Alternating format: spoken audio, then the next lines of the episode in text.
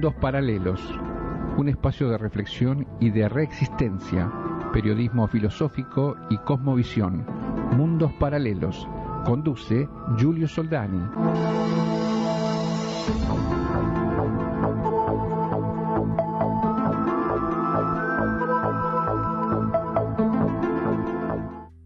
Buenas noches, o mejor dicho, buenas tardes. Estamos acá en Mundo Paralelos, un programa que ya se viene dando hace tiempo. Y hoy empezamos un nuevo ciclo justo acá en esta radio.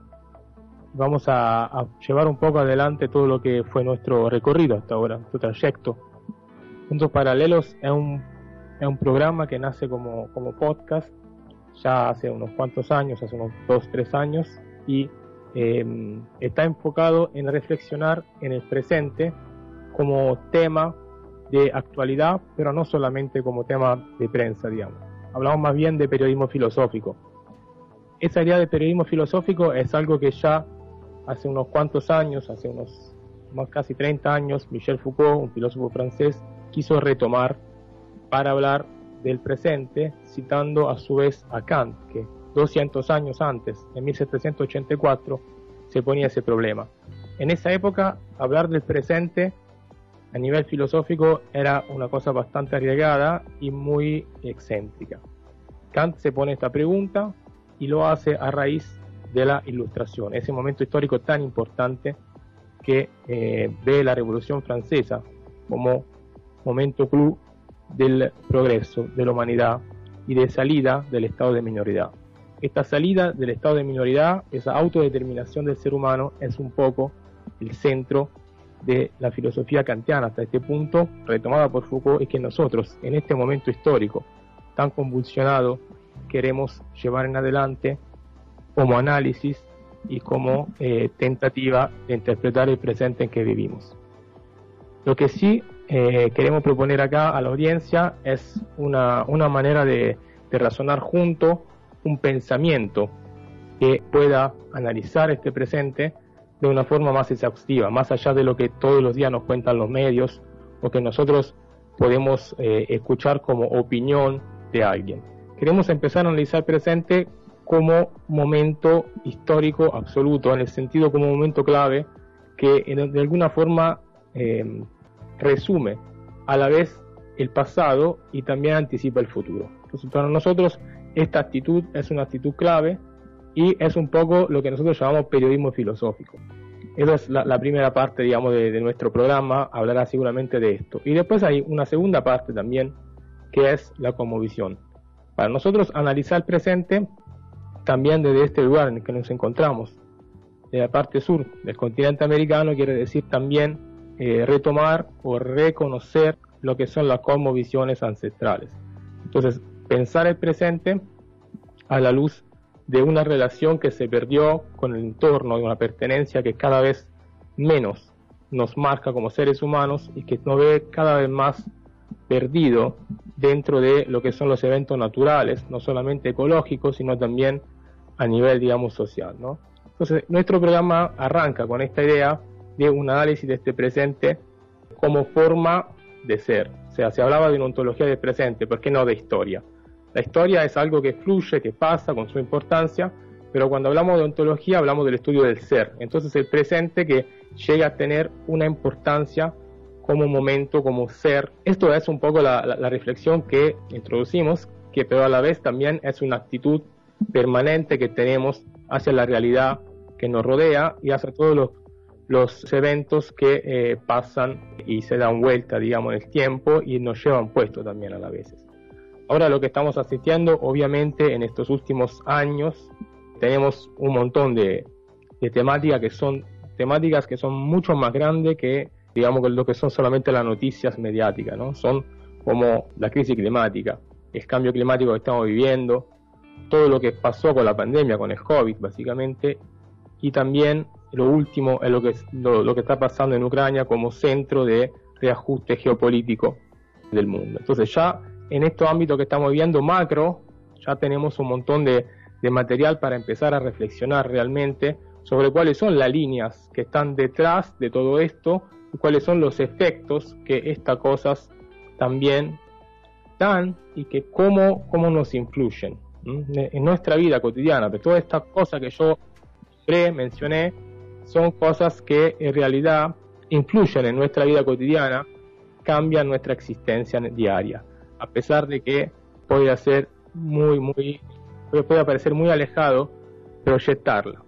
Pero vamos a ver de a poco cómo todos los eventos que se dan en realidad son eventos macro y a la vez eventos micro. Tiene que ver con dinámicas mundiales y a la vez tiene que ver con nuestra vida.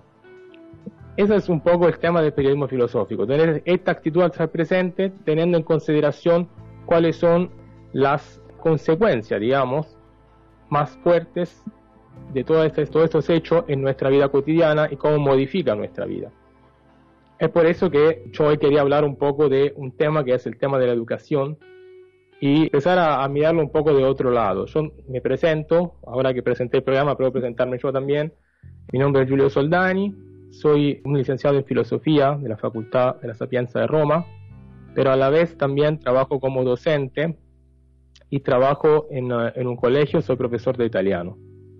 Entonces, en todo esto tengo como, digamos, como mirada cruzada entre el estudio filosófico y la docencia ciertos, ciertos aspectos que se me paran frente a mis ojos, que no son solamente los aspectos de la escuela y del estudio de la filosofía, sino también de ciertos recorridos que vengo teniendo desde hace años, en parte en el compromiso con la naturaleza, Habiendo participado yo a grupos de socioambientales, sobre todo de la Patagonia, y también con pueblos originarios, sobre todo con, con, el pueblo mapuche, y también de un estudio que estoy llevando en adelante desde hace tiempo, gracias al maestro Liu Ming, un maestro chino de, gran trayectoria también, que vive acá en Argentina, estudiando lo que es la cosmovisión taoísta, el camino del Tao y, y lo que es también toda la práctica de la salud desde la salud natural, desde el movimiento, la respiración, la meditación, el, la interacción con la naturaleza. Desde todos estos puntos de vista, yo voy a tratar de analizar cada viernes con ustedes y con varios invitados lo que son las temáticas, las que son las temáticas más importantes para mí en este momento la coyuntura que realmente abren una, una grieta importante dentro de lo que es el día a día, la cotidianidad de nosotros. Nuestros cuerpos, nuestros, nuestra vida, no solamente nuestra sobrevivencia, sino que también todo lo que realmente puede ser considerado vital para nosotros. Esta es un poco la, idea del programa que empezamos hoy en este espacio que ya veníamos haciendo en internet, en la plataforma de YouTube, en la plataforma de, de Anchor, de Spotify también, y que en realidad pensamos llevar en adelante, junto también con Arturo Avellaneda, que es otro colaborador que hoy no está presente, pero con él ya venimos analizando un poco lo que es la realidad del día a día y los cambios que se están dando. Nosotros, como le comenté, le estaba diciendo, vamos a avanzar con esto. Estamos volviendo un poco a reflexionar sobre este presente y justamente en el día de hoy lo que un poco nos llama la atención es eh, la educación como tema fundamental, estos recorridos, esta fecha que tenemos eh, del Día del Maestro, la Maestra, del Profesor y de la Profesora en estos días, vamos un poco a reflexionar sobre lo que es hoy día la educación y realmente celebrar este día, cuál es un poco el significado de esto. Tenemos con nosotros a Lucas Curapil, es profesor de Mapunzungún, en Mapuche, integrante del pueblo mapuche. Lucas, ¿cómo estás? Hola, buenas tardes. Buenas tardes, placer tenerte acá con nosotros, Mari Mari. Mari Mari, Mari Mari, como el cuto le paluto y tan entramos cada vez fachistungo, cuisi que es un como que es un cambio ya que es un bueno conversar cosas, lo bueno y lo malo de, de las cosas. Claro, exactamente. También estamos con, eh, con Tamar, que es directora del Bachillerato Popular Osvaldo Bayer, en, la, en Chacarita, acá en Capital Federal. Tamar, buenas tardes, ¿cómo estás? ¿Qué tal? Buenas tardes. Eh, y, mucho gusto y muchas gracias por tratar este tema. Gracias a vos para unirte a nosotros, ¿sí? Vamos a ver si más adelante también se, se puede unir a Danilo Cayuqueo, que también es integrante de, pueblo mapuche, eh, activista indígena a nivel internacional. Bueno, yo un poco quería hablar con, con ustedes por justamente esto que estaba nombrando antes, el tema de la este momento que tenemos esta semana, ¿no? muy importante para la educación, qué quiere decir hoy ser docente, ser maestro, ser maestra, ser profesor o profesora, y poco desde la perspectiva de ustedes, ¿no? Si quieren un poco, Lucas, si nos puedes introducir un poco para vos que es hoy día eh, ser docente y un poco cuál es la relación también con esta idea que tenemos de la herencia de Sarmiento, todo eso que, que ya venimos desde hace años eh, criticando, reflexionando sobre el tema. Bueno, primero en general decir que la palabra maestro es una palabra muy muy grande, ¿no? En este caso, bueno, es, es triste en consecuencia como identificarnos con, con, un ser tan nefasto como lo fue Sarmiento. Históricamente Sarmiento fue contemporáneo del general Roca. La, la Ley Nacional de Educación se crea cuatro o cinco años posterior a la conquista del desierto, al genocidio mapuche, mapuche tehuelche. Por otro lado también eh, Sarmiento fue una, una, persona muy, muy racista, muy discriminador de, la, de, las lenguas indígenas, de la cultura popular. Tenía una, una visión muy europeicista, digamos, de, de, la educación. Y bueno, y decir que el sistema educativo, en su raíz, en su génesis, fue de la mano del ejército. O sea que tuvo una misión violenta, tuvo unos mecanismos violencia, violentos de, educar. Por eso también es, triste que hoy se, celebre el Día del Maestro en una fecha donde se conmemora su muerte. Sin embargo, también la, la, vida nos da como lecciones y también hoy es el aniversario de la Noche de los Lápices en la Argentina. Una noche también donde tristemente hubo represión hacia, estu hacia estudiantes que peleaban por sus derechos. Entonces yo creo que en el devenir histórico las sociedades no tenemos que tener miedo de cambiar las cosas y revisar estas ideas de próceres, de héroes de la, de patria. Y nosotros como pueblo mapuche, como pueblos indígenas, esto también nos lleva a denunciar los genocidios impunes. Entonces, bueno, es importante que también como sociedad tomemos conciencia de eso y sobre todo observemos y tengamos la empatía de sentirnos en, la piel del otro para generar un día o algún día la justicia, porque estos genocidios impunes no, no pueden quedar impunes de por vida, porque los primeros maestros en la Patagonia torturaban a los niños mapuches por hablar sus lenguas maternas, nuestras abuelas, nuestros abuelos fueron torturados por no, no, no abandonar sus idiomas, nuestras madres murieron analfabetas por ser eh, toda su vida sirvientas, entonces el sistema educativo no es tan inocente como hoy lo observamos, no es tan laico como tampoco se lo promulga o se lo predica, al contrario, tiene una tendencia y esa tendencia es bastante católica, digamos. Claro, yo lo que quería preguntarte era un poco si ves una especie de, de trinidad, digamos, entre lo que es en la práctica el pensamiento de Roca, el de Sarmiento y también de los salesianos, ¿no? En ese territorio. Exacto.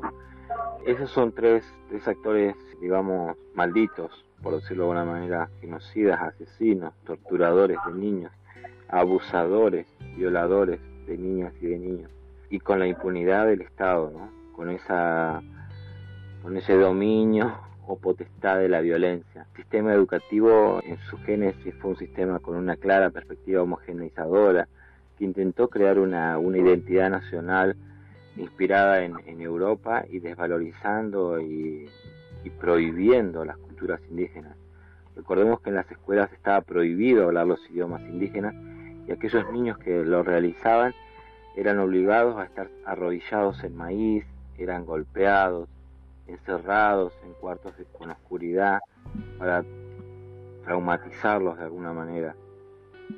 Y la iglesia también con un rol muy muy oscuro, inclusive con el con el recorrido de la, de la historia y la perspectiva desde hoy, nosotros a veces decimos que un maestro fue el Buda, un maestro fue claro. Jesús, nada que ver la iglesia como institución, sino que al contrario, hay toda una, una tergiversación de lo que, de lo que fue en, en, realidad, o lo que dicen que fue Jesús en la Biblia, ¿no? Claro, eh, sí, yo lo que quiero decir un poco, eh, remarcando lo que vos estás presentando, es el tema que en realidad también afuera de los espacios para colonizar en Europa, yo soy europeo, y también viví esa educación de, de, alguna forma, no tan, digamos, discriminadora como la que estás eh, describiendo vos, pero la, la, transmisión del saber siempre ha sido de las manos tanto de la Iglesia como del Estado y ahora también inclusive de las empresas y todas estas prácticas de transmisión del saber siempre fueron como construidas no seguramente desde una circularidad, no seguramente desde una, un encuentro. Muy, es, muy, es muy cierto lo que decís, porque también la, la creación del Estado o la invasión de, del territorio mapuche no, no es que se creaba un Estado inocentemente o un Estado comunitario, sino que favoreció determinadas familias patricias que, que, siguen estando en la política hoy y que siguen ocupando o pretendiendo ocupar el Estado, ¿no? O sea que esta visión también del Estado como una, una herramienta de, dominación eh, a favor de, ciertas empresas, o bueno, acá nosotros en Argentina podemos decir, los herederos de la conquista del desierto fueron los Martínez de Oz, los Burlich, que siguen, eh, siguen en, el poder o detentándolo, siguen inclusive sembrando el odio. Eh, en la Argentina la propiedad privada será legal, será legítima, será legal, perdón, digo, estará escrita en papeles, pero es completamente ilegítima, eh, no tiene nada de ética, porque los grandes terratenientes de la Argentina pagaron monedas al ejército para que matara a los pueblos originarios y de esa manera ocupar los, territorios. Claro. no compraron las tierras, mataron a los ocupantes que estaban en esos territorios y con la con la máscara del Estado legalizaron esas, esas riquezas. Por eso es que los próceres que nosotros tenemos fueron los primeros genocidas, los primeros explotadores. Lo mismo el Perito Moreno. Perito Moreno fue el astiz de la conquista del desierto. En la Argentina se crea el primer parque nacional con parte del botín que le pagaron a él por realizar el primer mapa de la Patagonia.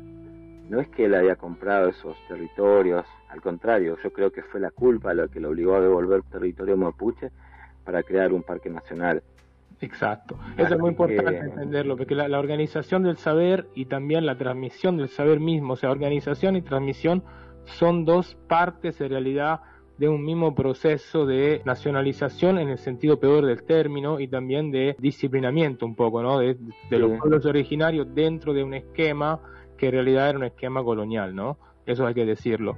Colonial, colonial es tibio, es un esquema genocida. Claro, bueno, colonial era el, esquema, después el genocidio fue el efecto también, ¿no? Digamos como... Claro, claro. Sí, colonial es la, la mentalidad. Claro. Esa mentalidad que inhabilita a pensar otras espiritualidades, esa mentalidad que es el, patriarcado, la violencia, el autoritarismo. Bueno, Lucas, te eh, pregunto, ¿puedes quedarte un poco más con nosotros? Porque yo quiero hablar con Tamara y después volver con vos. Sí, sí, adelante, me quedo. Ok, gracias, eh. Tamara, ¿cómo estás? Gracias por venir. Nada. La verdad que es un placer tenerte acá. Yo te quería hacer directamente una pregunta, así, directa. ¿Cuál es la idea de organización, de transmisión del saber, de la experiencia que están haciendo ustedes y podrías contarnos un poco cómo nace también ese bachillerado? y también por qué decide llamarse así, ¿no? Osvaldo Bayer. Bueno, los bachilleratos populares hicieron eh, desde el 2001 cuando las empresas se sentaron en quiebra por sus dueños eh, y las empresas empezaron, intentaron hacer recuperadas con una figura de cooperativa. La situación mostró en ese momento que eh, los empleados no estaban capacitados para realizar distintas tareas porque en general ni siquiera tenían aprobado su colegio secundario. Entonces, antes de empezar con determinadas capacitaciones, se, vio la necesidad de que no existe ya en la, en la capital federal o en toda la, Argentina suficientes escuelas para adultos de educación media. Y entonces los bachilleratos surgen como una propuesta de, de llevar a cabo la educación popular que fue alentada por eh, Paulo Freire de Brasil, donde dice que al educando hay que enseñarle lo que necesita, básicamente. Y eso, bueno, encuadra con lo que hoy en día se estudia en los colegios como educación de calidad y etcétera, etcétera. Pero básicamente estos bachilleratos surgieron de organizaciones políticas que enarbolaron la necesidad de que exista una segunda posibilidad para que el adulto que en su momento no pudo estudiar por diferentes razones tenga la posibilidad ahora de obtener su título y poder seguir avanzando en la carrera ya sea estudiantil o de oficios o mejorar posiciones de trabajo. Y básicamente eso es lo que nos guía. ¿Querés repreguntar algo? Claro, no, no, es que justamente lo que yo iba a decir es como es la idea de autogestión también dentro de poder recuperar una instancia de saber y apoderarse gracias a este momento de reconstrucción de la no solamente de la formación, sino también de compartir el saber dentro de un espacio que es un espacio de alguna forma liberado, ¿no? Espacio que tiene otra lógica con respecto a la a la, transmisión de los saberes como son en otros espacios estatales o, no sé, privados inclusive. No, la organización de los bachilleratos es completamente colectiva. Nosotros nos basamos en el funcionamiento de las asambleas, que también incluyen a los alumnos. Eh, las decisiones se toman a través de las asambleas, más allá de que algún que otro bachillerato puede tener algunas que otras diferencias. Y en general nosotros eh, promulgamos la idea de que el conocimiento se construye entre todos. Que cada uno trae una parte de conocimiento y en el aula se construye conocimiento entre todos. Y en la escuela se construye conocimiento entre todos. Nosotros hacemos muchas actividades que reúnen a los tres años, porque como escuela de adultos tenemos tres años y hacemos muchas actividades donde vemos que no importa el año en el que estás estudiando, que más allá de eso podemos construir un conocimiento colectivo que responde a todo el bachillerato. Buenísimo. Bueno, esto, última pregunta que te hago eh, respecto al bachillerato, un poco hablar del espacio donde está funcionando este esta institución, ¿no? Si nos puedes contar un poco también del espacio donde están haciendo el bachillerato y... Nosotros eh, hace unos años, bueno, prácticamente a los primeros años del funcionamiento nos quedamos sin un lugar a donde funcionar, porque el gobierno de la ciudad solamente nos paga los sueldos, pero no nos dice absolutamente nada más. Así que el espacio donde damos tenemos que proveer nosotros mismos como parte de los sueldos que cobramos.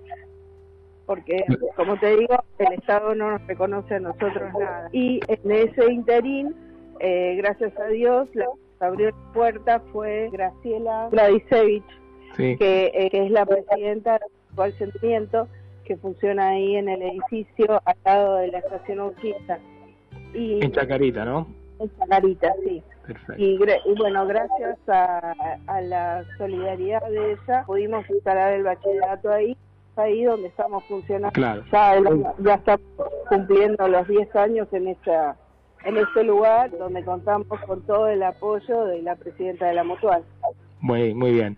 Bueno, la verdad que gracias por eh, contactarte con nosotros, por participar. Esperamos también pronto de volver a, hablar y profundizar más temas, porque la verdad que este tema de educación es importantísimo. Realmente hoy necesitamos, estamos cada vez más necesitados de abrir un poco la reflexión y la práctica también alternativa, ¿no? O mejor dicho, más concreta de lo que se están dando. Así que muchísimas gracias, Tamar, por, por llamar. Sí, yo te agradezco mucho que me hayas invitado y la verdad que me gustaría mucho seguir participando, ya que sería muy bueno que se difunda toda la actividad que nosotros hacemos en colectivo, porque todos los profesores estamos implementando muchas actividades que serían eh, muy bueno para nosotros que puedan tener discusión. Exacto. Y también practicar esto, compartir el saber, como ir formándonos mutuamente también, ¿no? Tal cual. Muy bien. Muchísimas gracias de nuevo, te mandamos un abrazo y esperamos poder hablar pronto. Por ahí nos vamos a cruzar en Chacarita la Mutual en algún momento. Bueno, sí, estaría, estás invitado. Eh, pronto vamos a tener varias actividades abiertas a la comunidad y que eh, todos ustedes van a estar invitados. Ok, muchísimas gracias. Bueno. Mundos Paralelos, Periodismo Filosófico y como visión. Estamos con Lucas Curapil. Eh, Lucas, yo te quería hacer una pregunta. ¿No puedes contar un poco de tu experiencia con la docencia del idioma mapuche? ¿Qué quiere decir esto hoy? Si existe una metodología particular. Bueno, primero decir que yo nunca pensé que iba a trabajar en esto. Yo no, no soy docente, eh, soy trabajador social. Y bueno, cuando me, fui de, mi ciudad natal y me vine a la universidad a estudiar, a una ciudad que lleva el nombre del genocida Julio Argentino Roca, General Roca. Bueno, ahí conocí personas que estaban trabajando con, el idioma. Conocí también la, escritura del idioma, porque para mí el idioma había sido hasta ese entonces oral, lo escuchaba en mi casa, en mi familia, pero nunca lo, había escrito así de manera sistemática. Con esto lo, lo que te quiero decir es que la, la revitalización lingüística es un proceso que está en marcha, que no hay una metodología determinada o precisa, sino que vamos cada uno en los diferentes espacios construyendo, haciendo ejercicios de, prueba y error, podemos que, está avanzando ciertamente, pero que todavía queda mucho mucho por hacer, porque además también la acción de la de la interculturalidad en el sistema educativo, pero la revitalización particular de nuestro idioma es un proceso que hemos encarado los propios mapuches, los propios indígenas. No ha habido una política pública que se encargue de eso. No, no han sido los, las autoridades educativas o, no han sido los, los equipos directivos o los mismos docentes los que han impulsado estas cosas. Ha habido sí docentes con buena voluntad que han apoyado, pero en la mayoría de las situaciones son las mismas familias, los mismos estudiantes mapuches que generan estas, estos procesos. Claro, eso es importantísimo, porque la verdad que habla de un, un rasgo, digamos, de autonomía, de autogestión en esto, ¿no? En esa voluntad de recuperar también la, la visión, la vida según una otra otra línea, digamos, ¿no? De pensamiento, de sentimiento también, ¿no? Otra pertenencia quizás también. Sí, inclusive en esto que hablamos de conocimiento también eh, otros otros saberes, otras formas de, aprender, otras formas de enseñar. Por eso que justamente esto es, completamente distinto al, sistema educativo público, privado, digamos. Al contrario, es como que plantea y genera otro tipo de educación. Claro. Otros tipos de conocimientos y también otros tipos de, de habilidades que surgen desde la oralidad misma. Porque la, la, oralidad no quiere decir que la ausencia de escritura signifique menos conocimiento o algo, digamos, porque siempre se ha, se tildado a las lenguas indígenas porque no tienen escrituras de dialectos, como que no, no son sistematizables, no, no, no, no, no, no pueden traducir todo y eso no, no es cierto. Al contrario, las, las culturas orales también tienen otras inteligencias que las culturas escritas ya no tienen, como la oralidad, la observación, la, la conciencia de los sueños, la concentración, la observación determinada, el silencio mismo, que a veces es tan insoportable, digamos, es parte de la oralidad y es parte también de, una habilidad, digamos. Claro, es realmente abrir eh, los ojos y la mente y el corazón eh, hacia lo que es la conmovisión, ¿no? Recuperar a través del lenguaje toda una serie de instancias que eh, también lo que estamos viviendo en este mundo hoy occidental perdimos, ¿no? De conexiones que se van perdiendo con, con el contexto de lo que nos acaba de nombrar vos, ¿no? La relación con la naturaleza más profunda, básicamente. Sí, sí, sí, por eso que el sistema educativo es un sistema que se impuso sobre los cuerpos y lo mismo ocurre en paralelo y en, simultáneo de manera parecida con el sistema de salud. El sistema de salud es un sistema que ha fracasado, que no, no observa al ser humano en su, en su totalidad, eh, importa el, la manifestación de la, de la enfermedad, pero no observa toda la totalidad del cuerpo, tampoco observa el, el, contexto familiar o social del paciente, eh, no, no, no, no se preocupa por, su, por sus emociones, por sus estados psicológicos, ¿no? va a lo, a lo, material y a lo específico. Inclusive muchas veces eso es, es como genera más daño de lo que recupera, ¿no? Al focalizar el tratamiento en una sola parte, digamos. Claramente. Sí, yo la verdad que lo que me está hablando un poco lo entiendo, porque practicando todo esto de la, del Tai Chi, del Chikun, también de la, de la línea taoísta, en realidad hay muchas cosas que son eh, no son idénticas, pero son la misma manera de sentir, ¿no? Esa sensación, esta sensibilidad y esa pertenencia realmente a un universo que es más grande, normalmente solamente de nuestro universo, ni siquiera urbano, sino también individual, ¿no? Perdimos la conexión entre entre, digamos, nosotros, los demás y los ciclos naturales.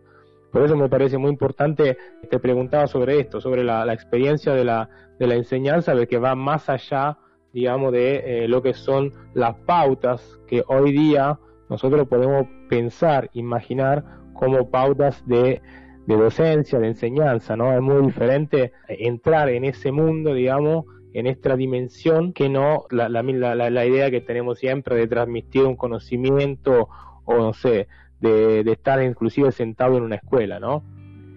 Claro, inclusive partiendo de eso mismo, entonces eso también rompe cierta lógica. Claro. Lo mismo que nosotros no enseñamos solamente un idioma, sino que enseñamos una cultura, una cosmovisión, una manera de convivir con el universo. Exactamente, me Decimos parece. universo no solo lo, lo que vemos, sino también lo que no vemos. Claro, claro, en claro. relación con, con, los, con los puntos cardinales, con la energía de los diferentes momentos del día, con los ciclos lunares, con las estaciones, con Sí, los sí. animales, con las plantas. Claro, a eso iba cuando yo hablaba de esta, digamos, de este conocimiento, de esta per- del conocimiento de una pertenencia, ¿no? De una co- copresencia con todo lo que no, no está a la vista. Y de esto también quería hablar un poco con Nilo Cayuqueo, que se acaba de conectar con nosotros por teléfono. ¿Cómo estás, Nilo? Gracias por venir. Sí, buenas tardes, buenas tardes a todos los oyentes. Disculpen la interconexión, no sé, la mala conexión que teníamos. Eh, lo que pasa es que estoy en la calle y tengo un celular que no me está funcionando bien, desgraciadamente, así que les pido disculpas. No, no hay problema, eso estamos un poco en toda la misma. Así con la tecnología a veces ayuda, otras veces falla, así que Sí, Muy bien. sí. Bueno, eh, en principio, gracias por venir. Estábamos hablando acá con, con Lucas Curapil de la enseñanza de la transmisión de la cosmovisión mapuche, de cómo se puede realmente tratar de transmitir algo así tan diferente de lo que son las prácticas y los y, también los métodos, ¿no? De, eh, de la escuela de hoy, de, de la idea de enseñanza que todavía tenemos. Vos Sí. eh, escribiste una, una, una nota hace poco, ¿no? Sobre el tema de, del festejo de Sarmiento y justo por eso se, te quería escuchar un poco tu, tu opinión sobre esto, digamos, esto, estos momentos que estamos viviendo de la educación ¿m? respecto a todo esto. Bueno, creo que todo eso tiende a, a proponer algo en esta crisis que estamos viviendo, ¿no? Esta crisis civilizatoria, como le llaman. Y bueno, de los pueblos indígenas tenemos algo mucho que decir y ojalá que nos escuchen. Entonces las propuestas nuestras, además, no solamente está dirigida a los pueblos indígenas, a los pueblos originarios, sino también al resto de la población, a ver cómo salimos de este, de este enredo en que estamos, esta confusión, desorientación y una falta de educación, de información, diría yo, que en la cual adolecemos y gran parte de la sociedad en Argentina sobre todo, ¿no? Y eso tiene que ver con lo que mencionaba recientemente acerca de Sarmiento, ¿no? Que tiene mucho que ver con la educación. Nosotros creemos que la gente tiene que formarse de pequeñito, ¿no? O, por ejemplo, en la cultura mapuche, nosotros nos enseñaban de muy pequeño un poco lo que era la, la vida, la cosmovisión, el universo, la relación con la naturaleza. Bueno, y todo eso tiene que ver con la educación, cosa que no ha pasado desgraciadamente en, lo que es la, la sociedad argentina, digamos, no sé si llamarle cultura, pero es la sociedad argentina que ha adolecido, que se le ha privado de tener información fehaciente sobre el, los ciclos de la naturaleza, que no es nada y no es ningún invento de nosotros, no es una cosa que está eh, ya plasmada por los ciclos naturales de la madre tierra, de la naturaleza, y por lo tanto nosotros solamente somos transmisores de ese conocimiento que nos han inculcado nuestros mayores, por lo tanto, eh, volviendo a la enseñanza en la escuela, que es fundamental, ha habido muchos intereses muy egoístas, dañinos, intereses de apoderarse de todo. Eh, los colonizadores cuando vinieron acá vieron en pastos territorios, pensaron que podrían enriquecerse y bueno, y de hecho lo hicieron, pero para eso necesitaban un plan, un plan sistemático, ¿no? De contar con el apoyo de la población, cosa que la población no iba a decir nada. Si ellos arremetían contra los territorios, contra nuestros pueblos indígenas, por lo tanto comenzaron una campaña muy organizada, muy sistematizada, sobre todo con Sarmiento, cuando regresa de, Euro de Europa, organiza una campaña de educación, impone en las escuelas la educación obligatoria y pública y con el objetivo de desviar la atención, de concientizar a esta gente de lo que ellos tenían planeado hacer, que era apoderarse de estos vastos territorios para imponer su política, su política egoísta de acaparamiento de todos los territorios y para eso necesitaban que, que necesitaban que la gente no se opusiera a la opinión pública. Por eso la educación en las escuelas ha sido tan negativa y se ha negado al pueblo argentino, a los gauchos, a todos, de tener acceso a una información veraz y que realmente de acuerdo con la historia. Entonces, desgraciadamente, eh, no es culpable el pueblo argentino que lo hayan utilizado como utilizaron a los gauchos para pelear en contra de nuestra gente, ¿no? Diciéndole que hay que matarlos porque son salvajes, no conocen de cultura, son ladrones, haraganes y todo ese tipo de epitafios que realmente tendían a desacreditar, estigmatizar, desacreditar toda nuestra cultura. Entonces, para justificar su atropello. Así que eso es lo que ocurrió y eso desgraciadamente se hizo carne en mucha gente, ¿no? Por ejemplo, los gauchos iban convencidos de que matar a un niño estaba bien porque eran brutos que estaban en contra de los progresos, de la civilización y ellos eran utilizados como mercenarios, ¿no?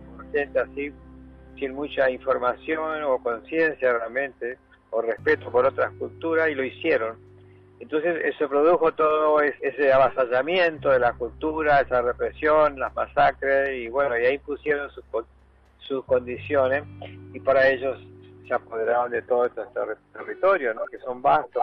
Nosotros calculamos, según los historiadores, alrededor de 40 millones de hectáreas se apoderaron. el Estado primero, los terratenientes, el ejército, ¿no? Entonces, todos esos territorios donde vivían los pueblos originarios, que nosotros nunca nos consideramos este, dueños de eso, sino más bien que nosotros somos parte de los territorios, somos parte de la tierra, de la, de Mapu, y por lo tanto no somos dueños, pero en cambio ellos sí, ellos sí se creen los dueños y hasta el día de hoy, si ustedes cuando viajamos, que seguramente que lo han visto, ¿no? Desde Buenos Aires al sur, enorme, enorme extensiones de campo que nunca terminan, ¿no? Exacto.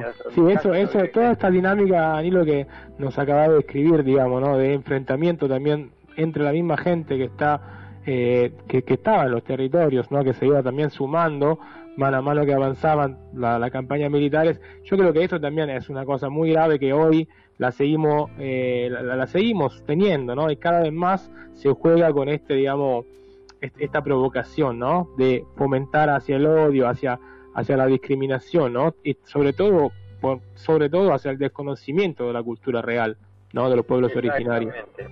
Exactamente, la misma política que impulsó Sarmiento, Mitre, y bueno, con los escritores de la época, ¿no? El mismo Perito Moreno, decíamos que era chileno, había que expulsarnos de este país, que ellos eran de Argentina, bueno, Argentina ni siquiera existía en esa época, ¿no?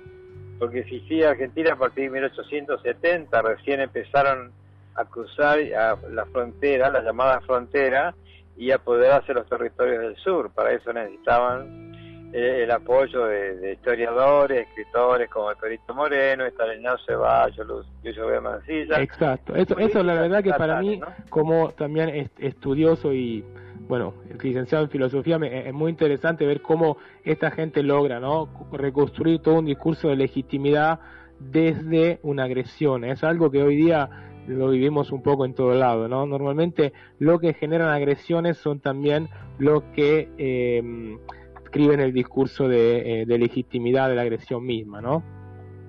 Sí, es muy lamentable que la gente siga siendo manipulada y que esta campaña de odio, de estigmatización, de descrédito de las culturas indígenas y las culturas occidentales continúe en pie, ¿no? Eh, da mucha mucha bronca, mucha rabia cuando escuchamos que que los mapuches nos queremos apoderar de la Patagonia, que queremos hacer un estado aparte, toda esa mentira cuando la gente está reclamando apenas pequeñas porciones de tierra que les han sido arrebatadas, ¿no? 5, 10, 15, 20 hectáreas, cuando ellos se han apoderado de millones de hectáreas, como dije antes, ¿no? De 40 millones, hay instancias que tienen 10, 15, mil hectáreas, y entonces están hablando, haciendo campaña diciendo que contra los mapuches el Río Negro, Chubut, Neuquén o en lo mismo en Los Toldos, donde soy yo, estamos reclamando una mísera porción de tierra que nos pertenecían, que son poquitas, ¿no? 5, 10, 20, 50 hectáreas, nada más que eso.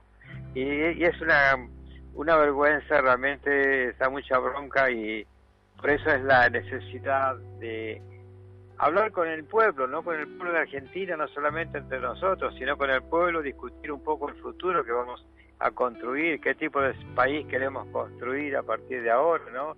De esta crisis. Eh, la crisis pandémica nos castigó bastante, perdimos muchos hermanos y hermanas, pero también hay una esperanza, ¿no? De que la gente está dispuesta a luchar y eso me parece, nos parece muy bueno.